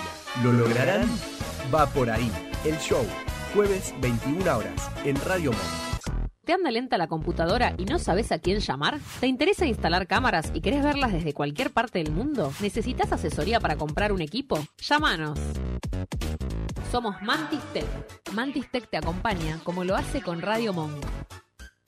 Visítanos en www.mantistech.com.ar o por WhatsApp al 11 60 57 90 00. Mantis Tech todos los sábados de 19 a 20, un poquito de todo y mucho de nada, con la variopinta. En Radio Monk. Remixados. Una hora para compartir datos de color, eventos, noticias curiosas, información turística, actualidad y aquella música y voces inolvidables. Todo, listo, para esperar. Miércoles de 5 a 6 de la tarde, en Radio Monk. Escuchanos en www.radiomonk.com.ar o descargate nuestra app, disponible en Play Store como Radio Monk. Bueno, Oscar, aquí estamos, eh, después de haber pasado este ratito casi como un recreo que nos ofreció. Sí, la verdad que ese recreo nos hace falta. Que nos ofreció Paraguay. ¿Cómo se llama el, cómo se llama el, ¿El ministro? El funcionario paraguayo. Arnaldo Chamorro. Gracias, Arnaldo, gracias, porque me dejaste un rato de... Sí, sí, no, un recreo, un recreo como para seguir con los temas muy actuales de nuestra querida Argentina en manos de estas próximas autoridades recientemente electas. Exactamente. Bueno, vamos a hablar de algo que no es gracioso. No. Eh, y hemos, también, eh, lo hemos dicho hace tiempo, ya esto que, lo que tiene que ver con este, la casta militar y Javier Milei. Eh, hay una reunión que tuvo un diputado electo de la Libertad Avanza, se llama Facundo Correa Llano, quisieron llegar una carta dirigida a Milei donde le reclama que se interese por la situación de los detenidos por crímenes de lesa humanidad. Oh, caramba. Esta es una nota de Luciana Bertoya, sí. se llama La Unión de Promociones, un grupo de militares que se opone a los avances de los juicios de lesa humanidad. Sí. Hizo llegar al presidente electo, Javier Milei, un pedido para que les brinde una solución definitiva a sus camaradas, a quienes consideraron, consideraron, este, consideraron, quise decir, injustamente detenido. Sabemos lo que quiere decir solución definitiva. Solución definitiva es hacemos lo que queremos porque no nos, este, no nos hacen nada. Sí, sí. Eh, la, solicitud se canalizó a través de Facundo Correallano, que en estos próximos días va a integrar el Congreso como diputado nacional por Mendoza por la libertad avanza. Dice los pedidos por decenas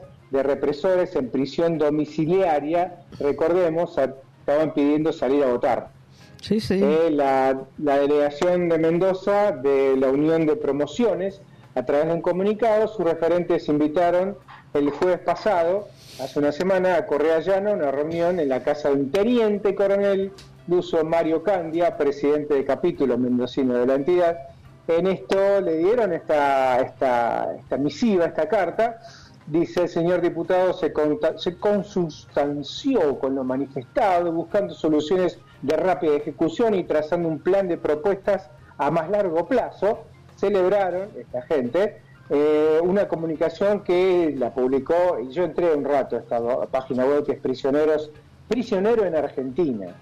Este, bueno, donde tienen esta plataforma de difusión de todas sus este, locuras, todas sus este, ideas, eh, obviamente en contra de los juicios, en contra de las madres, en contra de los zurdos, lo que dicen esta mayoría de gente estamos copados por el terrorismo montonero. Bueno, esta, eh, este es el pensamiento claro, directo y explícito de la vicepresidenta electa. Exactamente, exactamente. Viene de la mano de Villarruel. Y hay otro dato que estuve buscando y que tiene que ver con educación. Eh, se llama María Eleonora Urrutia, es elegida por el Javier Milei para encarar la transición del gobierno en Argentina en el área de educación. esto que hablamos al principio de que eliminaba un montón de ministerios, el ámbito educativo quedará abarcado dentro de este mega ministerio con el nombre empresarial de Capital Humano. Capital Humano incluye salud, trabajo y desarrollo social y educación. Se llama, eh, Cuatro ministerios en uno. Cuatro. En uno solo. Mira el poder, el eh, poder de ese ministro o ministra, no sé. claro, claro, está viéndose este eh, esto de una visión, digamos, este, directamente empresarial, empresarial del tema es como recursos humanos. ¿Viste? Pasa todo por ahí. Sandra Petovelo estará a cargo del Ministerio, oh. Ministerio de Educación, y todo apunta a que Urrutia sería la secretaria este, de esta máxima eh, autoridad. Vamos un poquito al currículum. Eh, es nacida en la ciudad de este, en, Mendoza, en la ciudad de Mendoza, en Argentina. Como buena parte es originaria de esa región de Cuyo, tiene mucha relación con Chile eh, a, tal, a tal punto que está, casado con, está casada con Hernán Piucci, que fue ministro del Interior de Chile entre el 85 y el 89 durante la dictadura de Augusto Pinochet. ¡Epa, ¿Viste cómo cierra todo? ¿Viste cómo cierra todo? Bueno, mira lo que dijo esta mujer. La pacífica sublevación militar que destituyó... ¿Vamos de vuelta? Dale, dale, dale, dale. Con voz alta, con voz alta te lo digo así, la pacífica sublevación militar que destituyó al gobierno de Isabelita gozó de un apoyo irrestricto de parte de todos los partidos políticos, personalidades y estamentos de la sociedad civil, de todas las ideologías. Esto lo dijo en un artículo tiempo atrás esta mujer que va a ser eh, secretaria ¿cómo, se llama? ¿Cómo se llama? Sandra Petovelo. Petovelo. Sandra Petovelo. Bueno, esto cierra todo. Sí. ¿En manos de quién va a estar la educación? Sí, sí, sí, sí. Y volvemos a la nota esta de Bertoya, de Luciana Bertoya, dice que le piden, esta carta dirigida a Milei, le pide que escriba que se inscriba dentro del paradigma de la pacificación nacional, ah, este, como lo hicieron, y escucha a Raúl Alfonsín cuando promovió las leyes de punto final y obediencia de vida, claro. Carlos Menem con los indultos, claro. Fernando de la Rúa con la conmutación de las penas por el asalto al cuartel de la tablada, y Eduardo Dualde con los indultos a Gorriarán Merlo y Mohamed Ali Seineldin eh, ambos líderes de cara pintada. Claro, eh, pero sabemos por dónde viene todo esto. Ahí en esa secuencia de mm, presidencias y de hechos que tuvieron lugar en cada una de estas presidencias, faltaría nombrar luego de, la Rúa la presidencia de Néstor Kirchner y las dos presidencias de Cristina Fernández de Kirchner. Claro, bueno, por eso hicieron todo lo contrario. Que fueron, claro. Este, terroristas, eh, ¿cómo se llama? Montoneros.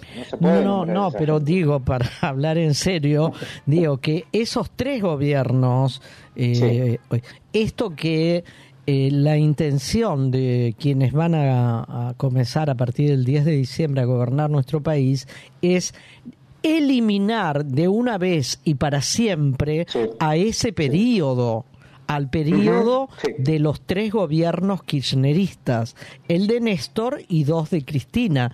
Gobiernos que, según las actuales y próximas autoridades, tiene que ser eliminado, cancelado de la historia de la Argentina, porque casualmente, entre otros méritos a nuestra manera de pensar que han tenido es el, la posibilidad de ser juzgados más de mil y pico de genocidas y de criminales, juzgados, sentenciados y condenados. Ahora quieren todo lo contrario, que esos mil y pico, que esos mil y pico salgan a la calle, Oscar. Es algo, es tenebroso, tenebroso Esto implica un guiño a la impunidad que ya de por sí bueno, está, viene sucediendo este, desde hace un tiempo, eh, con algunos que tenían eh, prisión domiciliaria y se escapaban, lo veían caminar por la calle, algunos este, no llegaron a, a cumplir esto por una cuestión biológica, por su fallecimiento. Este, es un tema muy complicado y bueno, vamos a recordar una cosa, en 2021 el juez Rafecas, Daniel Rafecas, detuvo y procesó a Guillermo Viola, uno de sus máximos dirigentes, por crímenes de lesa humanidad, según reconstruyó el magistrado, fue uno de los militares que intervino en la masacre de la calle Corro, en la que perdieron cinco militantes montoneros la vida, incluida María Victoria, Vicky Walsh, hija del periodista Rodolfo Walsh. Eh, eh, la verdad que este, esto se enmarca en un montón de otras cosas que salieron a decir muchos eh, militares que están que le, dieron de baja, de baja forzosa, esto del Falcón Verde y unas cuantas cosas. No, no, es, eh, es terrible, terrible, Oscar. Ya se sienten, digamos que se sienten avalados por las cosas que dice esta gente, ¿no? Bueno. Y con esto que estamos, estamos diciendo, me parece que mucho más. Ay, ay, ay. Mm, bueno, vamos a un separador, Oscar. Dale, ¿Eh? Y después seguimos a la parte final de nuestro Más Vale Magazine. Son las 19.43. Argentinos del bien somos nosotros. No queremos vivir en Cuba. Queremos comprar nuestro propio Mercedes-Benz. Sí. No importa que con el capitalismo por ahí no me puedo comprar una moto. Pero yo qué tengo? La posibilidad. Argentinos del bien, ¿qué queremos? Privatizar. Con ser el dueño de la cuadra donde vivo, ya me siento rey. Cada argentino tiene una receta que es la posta y la absoluta verdad. Tenemos 50 millones de recetas, 50 millones de verdades irrefutables. La más importante es terminar con los vagos que no laburan y que son mantenidos por el Estado. y basta de vagos. Basta. En la villa viven los que quieren vivir ahí. Por eso el 80% de mi sueldo se va en pagar un alquiler, un monoambiente de 14 metros cuadrados, pero eh, lo hago con orgullo porque soy un argentino en Villa Crespo. Te salva el mercado, hermano, te salva Tomás Quintín Palma. Bueno, eh, seguimos con el texto de la política AR Oscar. vamos, al, vamos al quinto fragmento en el cual sigue diciendo esta periodista o sigue trazando esta semblanza de Karina como acompañante permanente eh, y absolutamente... Te iba a decir yo. ¿Cómo? acompañante terapéutico, te iba a decir, pero no. Bueno, podría llegar a serlo, aunque ella no es profesional de la salud mental. Pero, no, exacto pero digamos como acompañante permanente y necesario del presidente electo en cada uno de los momentos de su vida, siendo ella menor y arrancando esto, el relato por lo menos de este artículo, cuando apenas tenía ocho años, Karina. Ocho años y ya cuidaba a su hermano. Sigue diciendo el texto. Para entonces, Karina, habíamos dejado cuando Conan había muerto, ¿te acordás? Sí. Sí, Para... y Miley no podía superarlo. Exactamente. Para entonces, Karina perfeccionaba la técnica de medium interespecies entre humanos y perros, ¿no? Con el único y también. Con, con el único objetivo de aliviar el sufrimiento de su hermano. Conan, el perro, le bajaba un mensaje que ella podía retransmitirle a Miley. Fue cuando él supo que era un enviado de Dios. Karina también se sentaba a la mesa de empresarios que organizaban cenas íntimas privadas. Una de esas noches, un empresario retó a duelo a su hermano. Cuenta la misma, cuenta la misma Karina en El Camino del Libertario la autobiografía de Milley, que el anfitrión lo apuró y dijo, vos, todo bien con la batalla cultural, pero cuando la gente va a votar no está tu nombre en la boleta. De vuelta a casa, los hermanos conversaron en el auto. Y si el desafío, el desafío, perdón, era menos que una afrenta, y si era una oportunidad, una semana le llevó tomar la decisión. Mi ley haría política. Solo faltaba ubicarlo. Era 2019, nadie había estornudado todavía en Wuhan, en la China. No había empezado la pandemia. La pandemia, claro. A ver, sigue la nota, sigue la nota de Victoria de Masi.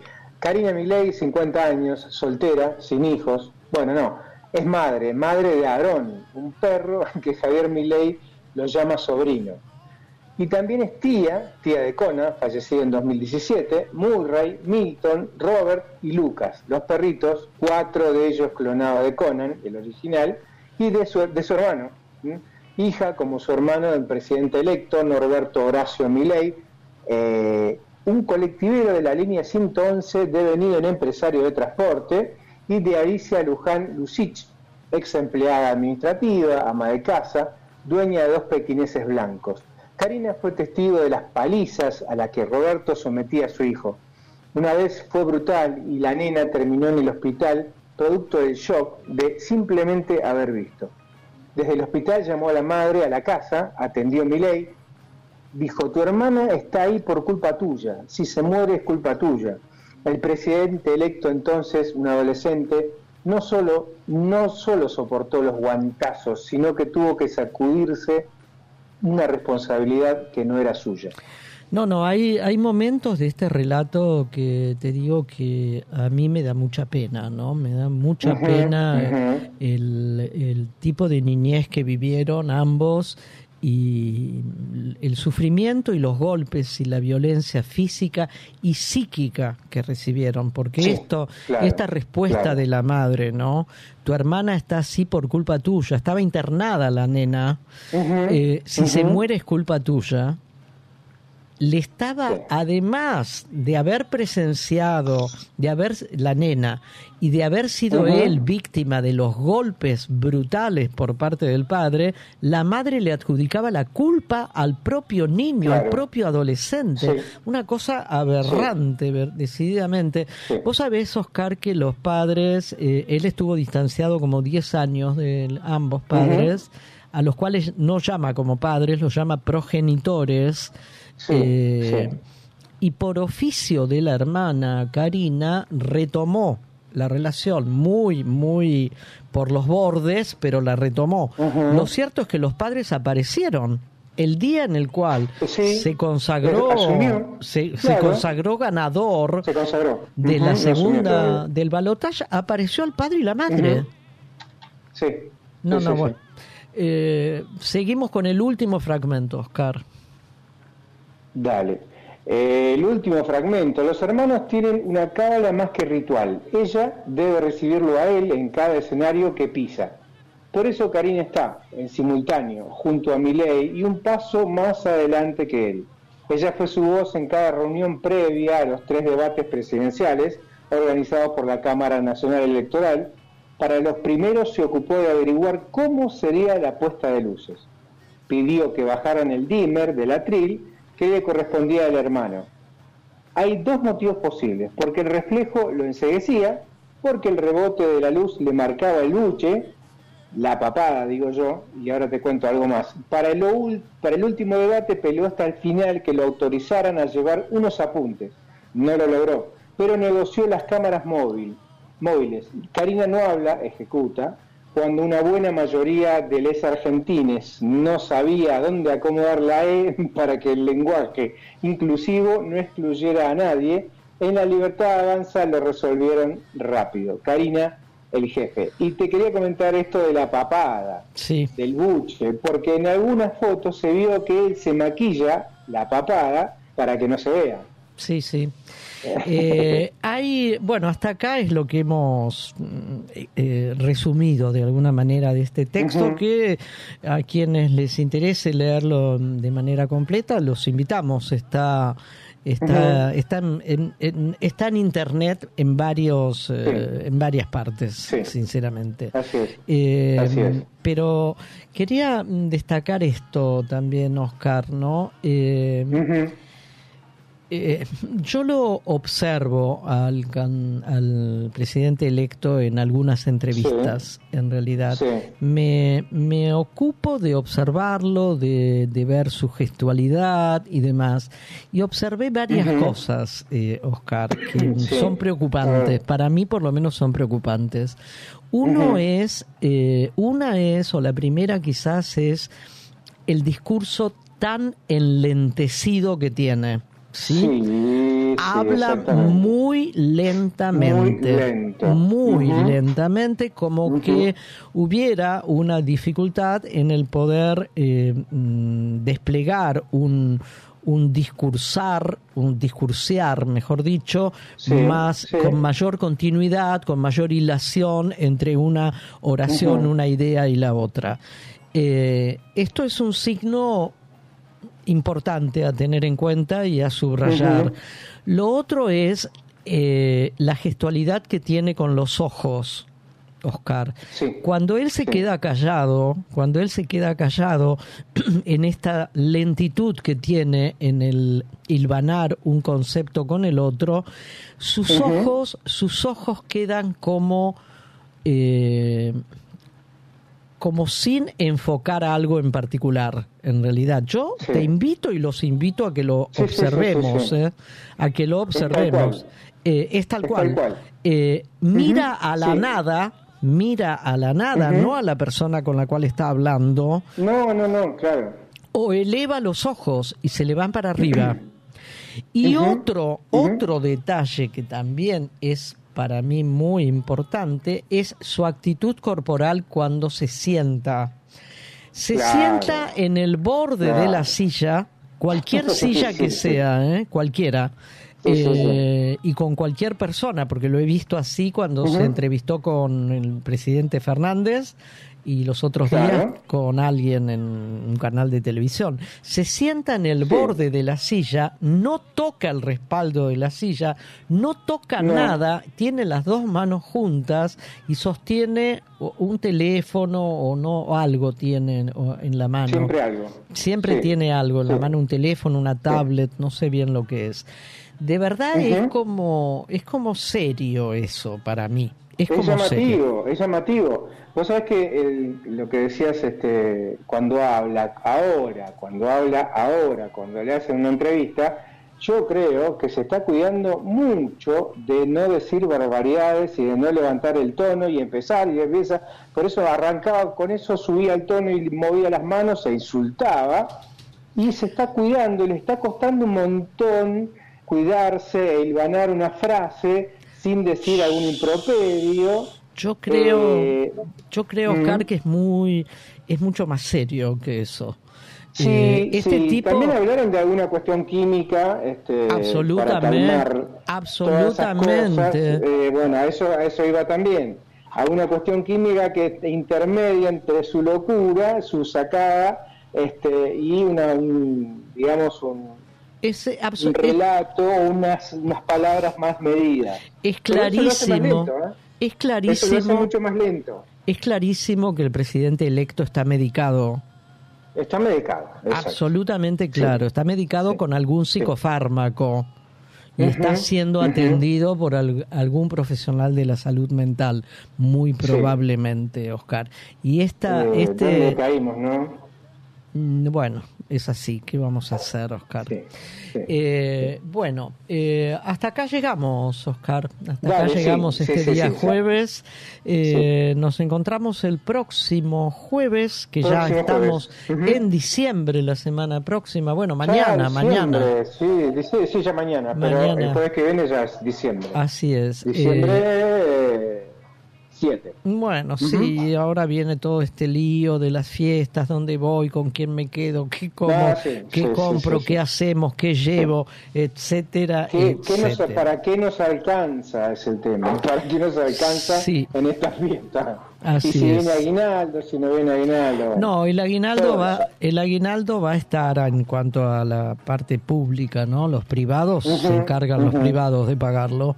Eh, pero leí hoy en página, creo que el ministro del Ministerio de Economía actual, es decir, eh, mm, ay, no me sale el nombre de Massa, ¿cómo se llama Massa? sí, Sergio Massa. Sergio, Sergio Massa, bueno, aseguró a todas las provincias el envío de el dinero suficiente para pagar sueldos y aguinaldos.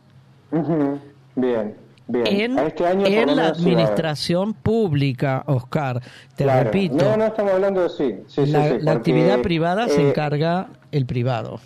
Sí, pero la, la obra pública se frenó. Sí, sí, bueno, eso bueno. lo hablamos la- el jueves que viene. El jueves que viene hablamos de todo. Así es. Bueno, eh, gracias por haber estado. Hasta ¿eh? Nos encontramos el Gracias jueves y no dejen de venir. Chau, chau. Gracias. Gracias, Malena. Gracias, gracias. 小城